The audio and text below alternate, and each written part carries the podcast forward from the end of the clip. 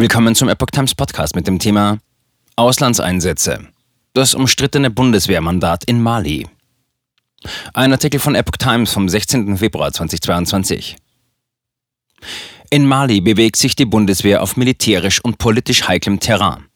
Seit dem Militärputsch im vergangenen Jahr und den auf lange Zeit verschobenen Wahlen wächst der Druck auf Deutschland und die westlichen Verbündeten, eine Entscheidung über die Zukunft des Einsatzes in dem westafrikanischen Krisenland zu treffen.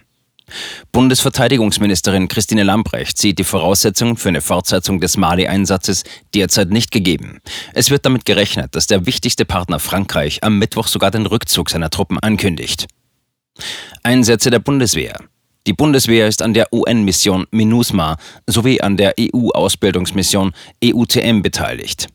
Derzeit besteht das EUTM-Kontingent aus rund 300 Soldatinnen und Soldaten. Davon sind rund 100 in Mali und 200 im Nachbarland Niger stationiert, wo sie an der Mission zur Ausbildung nigerischer Spezialkräfte Gazelle teilnehmen. Deutschland kann mit dem Bundestagsmandat jedoch bis zu 600 Einsatzkräfte entsenden.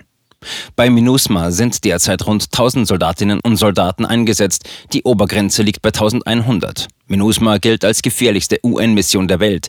Rund 250 Einsatzkräfte starben seit 2013. Mandat des Bundestags.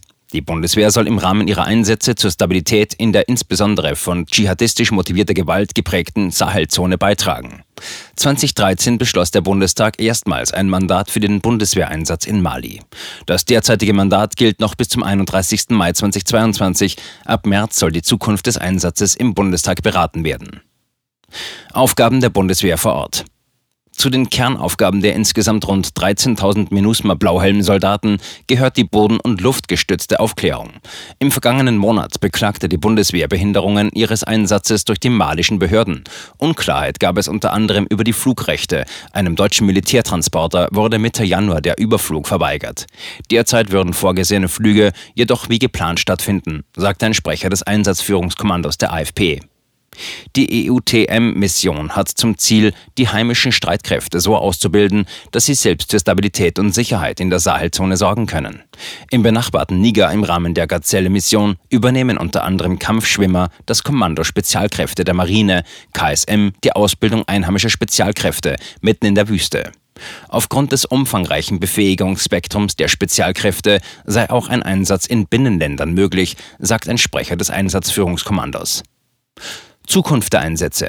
Wichtigster Verbündeter der Bundeswehr in der Region ist Frankreich. Die ehemalige Kolonialmacht Malis ist seit neun Jahren in der Sahelzone präsent. Präsident Emmanuel Macron machte zuletzt aber aus seinen Abzugsabsichten keinen Hehl mehr.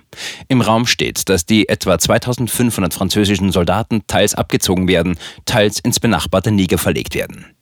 Dies würde unweigerlich auch die übrigen internationalen Einsätze betreffen, insbesondere die EUTM-Mission und die von Frankreich angeführte Taskforce Takuba. Für die Bundeswehr könnte damit möglicherweise die EU-Ausbildungsmission wegfallen. An der UN-Mission MINUSMA könnten deutsche Soldaten aber weiterhin beteiligt sein.